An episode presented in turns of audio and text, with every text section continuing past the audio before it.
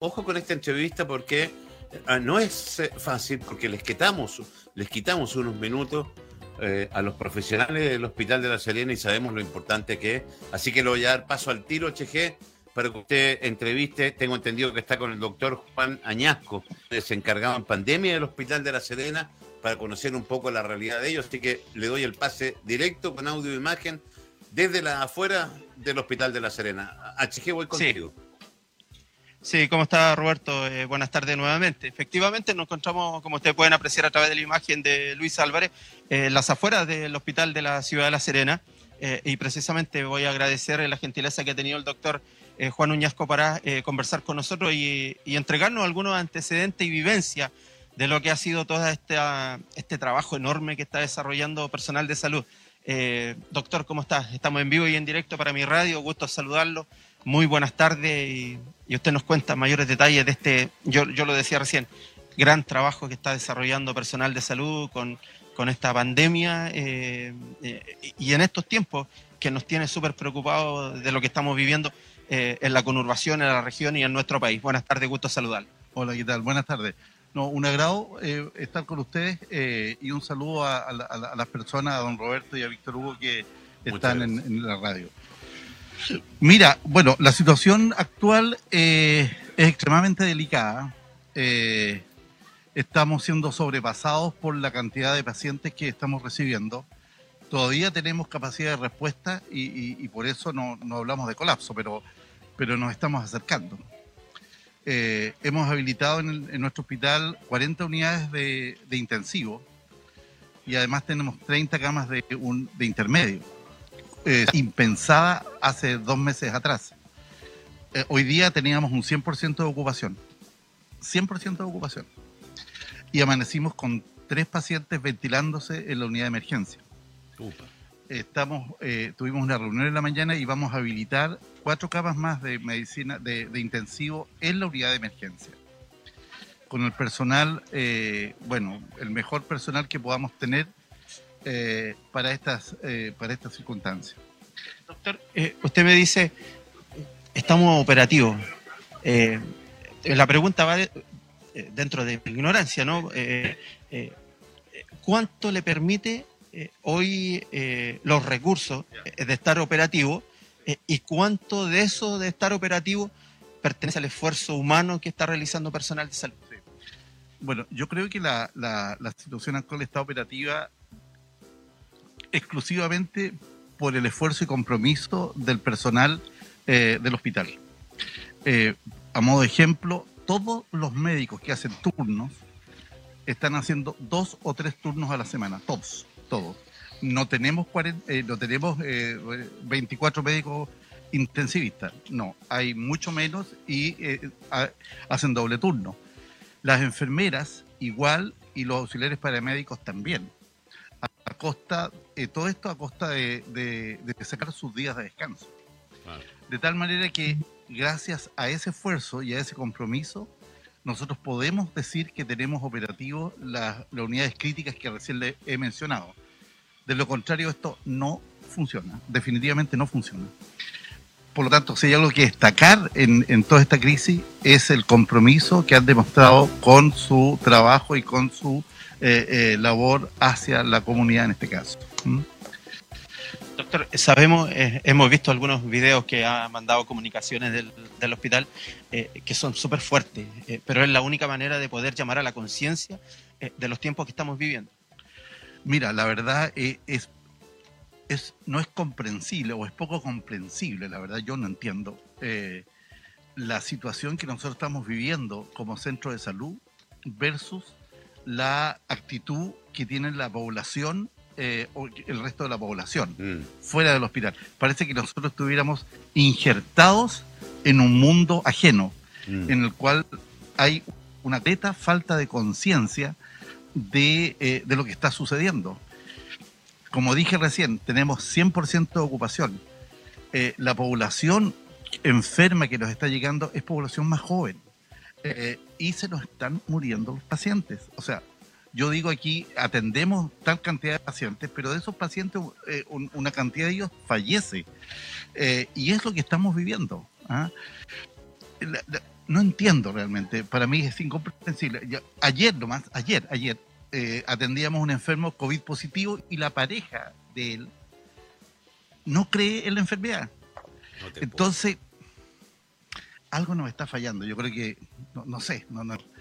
Eh, los llamados eh, que se hacen de cuidado, compromiso personal con el autocuidado, con la distancia, con el lavado de manos, con la mascarilla, se ha repetido yo creo que millones de veces en todas partes, porque es lo que realmente nos va a ayudar eh, en la prevención de esto, para prevenir esta enfermedad. Hoy día es necesario más que nunca cumplir con eso. Estamos viviendo el peor momento de esta ola eh, eh, de COVID en nuestra ciudad, ni siquiera en la región, en el país, aquí en La Serena es el peor momento. Y esto se va a mantener por lo menos durante dos semanas como alza y ahí viene un periodo de estabilización y después cae. O sea, tenemos fácilmente para un mes en que el hospital y el servicio de salud va a estar absolutamente tensionado y rogando para que nuestro personal eh, aguante. y, precisamente aquello le iba, le iba a recalcar, eh, doctor. Cuando hablamos eh, de este proyecto de, aproximadamente dos semanas eh, en los cuales se va a vivir esta misma situación, la, situación más crítica que es la que estamos viviendo hoy, eh, ¿quedan fuerza? Porque el, personal de salud lleva más de un año trabajando en lo mismo. Mira, la verdad, ante una crisis eh, uno no sabe de dónde, pero siempre saca fuerza. ¿ah? yo confío en, en, las personas que estamos trabajando acá. yo creo que siempre vamos a dar un poco más de lo que creemos que somos capaces de entregar Así que no tengo duda que eso va a suceder. El problema lo vamos a tener después, cuando venga el estado de, tranquilidad en que vamos a tener las depresiones, vamos a tener las consecuencias de todo este sobreesfuerzo, eh, que es absolutamente compra además que así suceda. Eh, Depresiones, estrés que conlleva el trabajo. Todo, todo, todo, todo, todo. Eh, pero bueno, en este momento lo que nos ocupa es cómo enfrentar esto, cómo dar respuesta ¿Cuál es a esta crisis. La gente? Como digo recién, estamos, eh, estamos siendo sobrepasados, pero todavía tenemos capacidad de respuesta, eh, pero estamos cerca del colapso y pedimos entonces a la población que nos ayude con, su, eh, con, con la prevención para poder frenar esta cuestión. De lo contrario, vamos a ser sobrepasados completamente, vamos a llegar al colapso que, eh, que no vamos a ser capaces de dar respuesta a las necesidades y el drama va a ser completo. Cuando habla de colapso, doctor, eh, habla más allá de la, de la, capacidad de las camas UCI, eh, de, la sala de emergencia, de, urgencia, de pediatría, de todo aquello. O sea, debemos entender como colapso aquel momento en que el servicio de salud o nuestro hospital es más de dar respuesta a la necesidad en ese momento nosotros ya eh, seguramente vamos a haber echado mano a todo lo que somos capaces de echar mano. Eh, y aún así vamos no, vamos a poder responder. Ese es el colapso. y eso es lo que tenemos que tratar de evitar de llegar. ¿Mm? Roberto, ¿tenía una consulta a usted de estudio? Eh, primero, mándale un, abrazo al doctor Añasco y a toda la gente de salud. vamos a rescatar después palabras de él. Eh, me preocupa mucho porque él dice, estamos siendo sobrepasados, casi colapsados. Hoy un 100% de ocupación. Y él mismo dice, eh, la, actitud, la fuerza la podemos hacer nosotros, pero va a llegar un minuto que no vamos a poder más. Eh, ¿Qué va a pasar en ese minuto? Y no pasa por la fuerza de ello, sino pasa también por el sistema. ¿Qué pasa en ese minuto? ¿Qué, nos espera? y, que reitere el llamado a la gente a, que, a que seamos parte de la solución de esto. Vamos a hacer la consulta de inmediato, Roberto. No habla, usted habla de, este colapso, de la fuerza que ha puesto el personal de salud en, sacar adelante, eh, eh, pero usted lo, dice con un dejo de preocupación. Eh, va a llegar el momento en que no vamos a tener fuerza o la capacidad de reaccionar. ¿Está cercano ese minuto? Mira, a ver, eh, como dentro del relato el, señalé que todos los días eh, amaneciendo con pacientes ventilados en urgencia, eso quiere decir que no, hay cupo dentro, de los, dentro del hospital para poder ingresarlo a alguna unidad crítica. Si eso aumenta, eh, por supuesto que va a llegar el momento en que no vamos a poder dar respuesta. Todavía lo, lo estamos haciendo, pero nos estamos acercando a ese límite.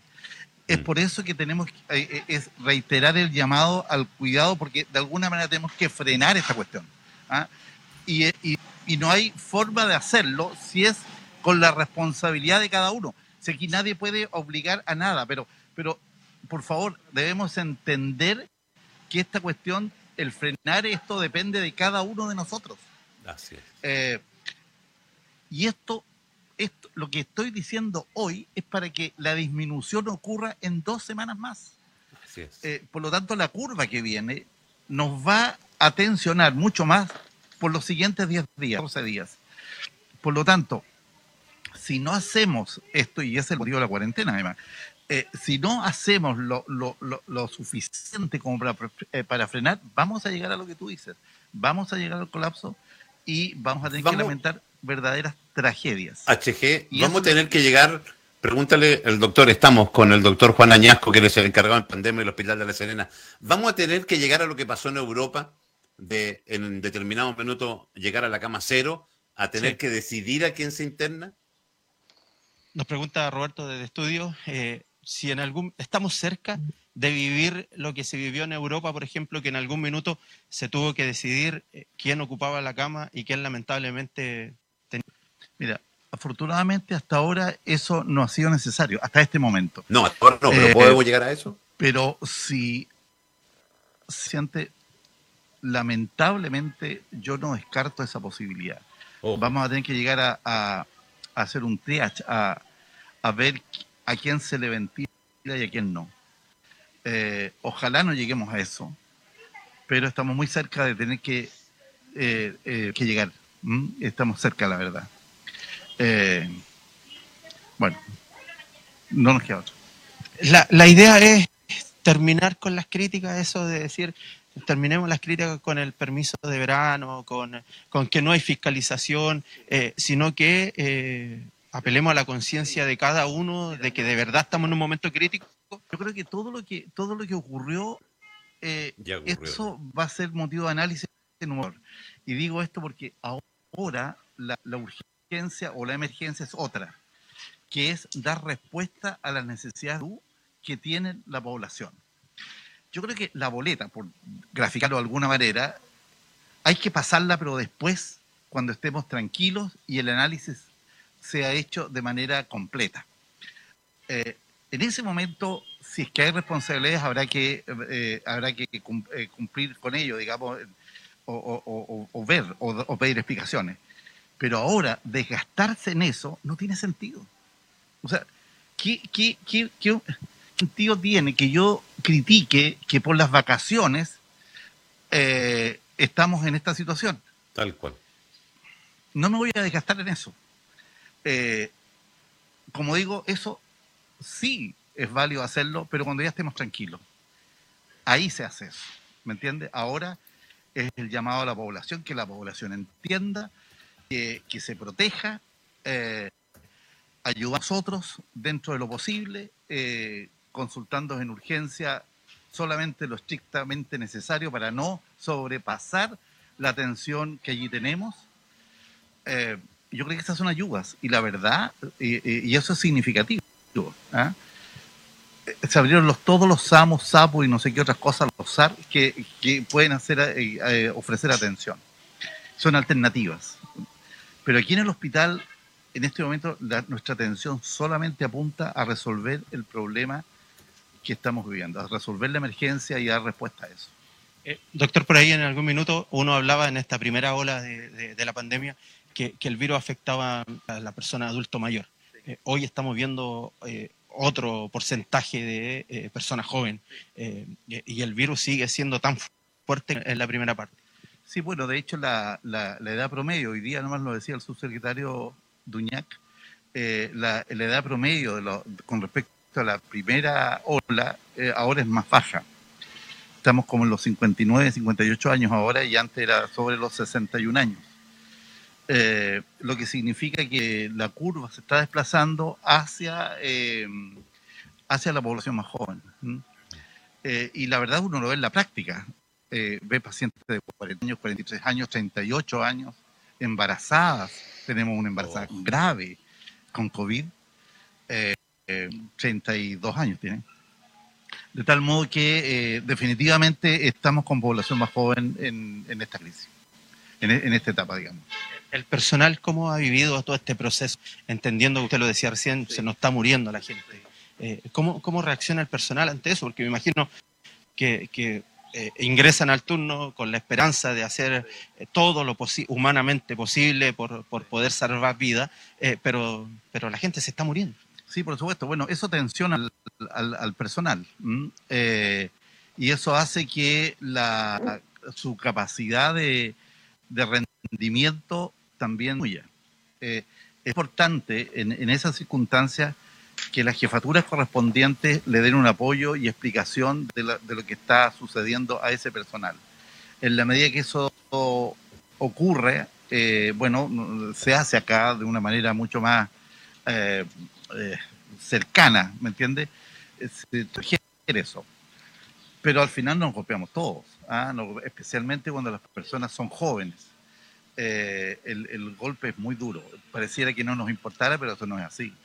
Eh, la verdad, eh, nosotros resentimos mucho cuando fallece un enfermo. Nosotros sabemos que tiene familia, que tiene niños, niños chicos, es decir, que hay una responsabilidad detrás y que deja huérfanos y, hay mucho dolor en eso. Eso para nosotros es muy fuerte. Doctor, ¿qué mensaje entregaría usted en estos tiempos, en estos días críticos? Sí, mira, lo que ya dije, ya dije eh, reiterar una vez más que la responsabilidad personal de protección es el pilar fundamental que nos va a llevar a controlar esto. Por favor, no, no, no, nos, eh, no nos perdamos con el efecto de la vacuna. El efecto de la vacuna en Chile se va a ver el segundo semestre. Gracias. Eh, ahora definitivamente no podemos atribuir eh, ningún efecto a la vacuna. ¿ah? Eh, me, refiero de protección, porque la no se, ha, no se ha vacunado de manera suficiente. Por lo tanto, en concreto, responsabilidad personal y mantener las medidas que siempre se han, se han dicho que sirven. Lavado de manos frecuente, distancia social, protección con mascarilla. Básicamente Básicamente eso. ¿ah? Eh, Roberto, no sé si hay alguna otra pregunta para el doctor. Eh, no, a mí me gustaría que él, de su voz, porque nosotros lo venimos reiterando hace ya harto tiempo, es muy distinto que lo digamos nosotros que lo diga el doctor Juan Añasco, que es encargado en pandemia del Hospital de la Serena, que le haga un llamado a la gente, por favor. Eh, la situación es, más crítica y, y peor de lo que pensamos. Que por favor ocupe los micrófonos de mi radio, sabiendo que somos la radio más escuchada, para que haga un, llamado a la gente a, la responsabilidad, por favor. Sí, sí, para ir finalizando, Roberto me dice que es muy distinto que lo digamos nosotros como medio de comunicación a que lo diga el doctor, que lo diga alguien que tiene la experiencia día a día de lo que se está viviendo, de poder entregar un mensaje a la gente que, que, lo tome con responsabilidad. Son momentos y días difíciles lo que se están eh, eh, viviendo y además eh, con este proyectado que usted nos hablaba de que eh, nos esperan 15 días de esta situación difícil. Sí, bueno, eso es así. Y eso, eso lo sabíamos de antes nosotros, que en esta fecha no íbamos a ver eh, en, esta, en esta situación. de tal modo que no me queda más que reiterar el, llamado y agradecerle a ustedes que ocupen estos espacios para sensibilizar a la población frente a lo que nos está sucediendo eh, y que la protección va en beneficio propio eh, y de nuestras personas que nos rodean eh, y que debemos hacer un esfuerzo para cumplirlo de, manera, de, la manera más adecuada posible y, responsable posible. Doctor, un abrazo, felicitaciones por este gran trabajo que han desarrollado y haga extensivo el abrazo y la fuerza, la felicitación a todo el personal de salud del Hospital de la Serie. Bueno, muchas gracias, le voy a decir, la verdad, aquí los que, se, los que están eh, lo que se están ganando los porotos, por así decirlo, eh, debo decir, son los auxiliares eh, médicos y las enfermeras que tienen la verdad carga de trabajo inmensa y, y, están dispuestos a continuar su sacrificio. Eso es, eso es absolutamente destacable y, creo que se merecen todo nuestro reconocimiento y aprecio. Gentil, muchas gracias. Encantado. Muy bien. Gracias. Gracias.